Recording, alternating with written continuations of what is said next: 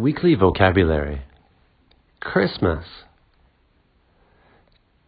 decoration, poinsettia, mistletoe, snowflake, Christmas carol, ornament, Christmas Eve, celebrate, family reunion, ribbon, conversation practice. Do you have a Christmas party at school?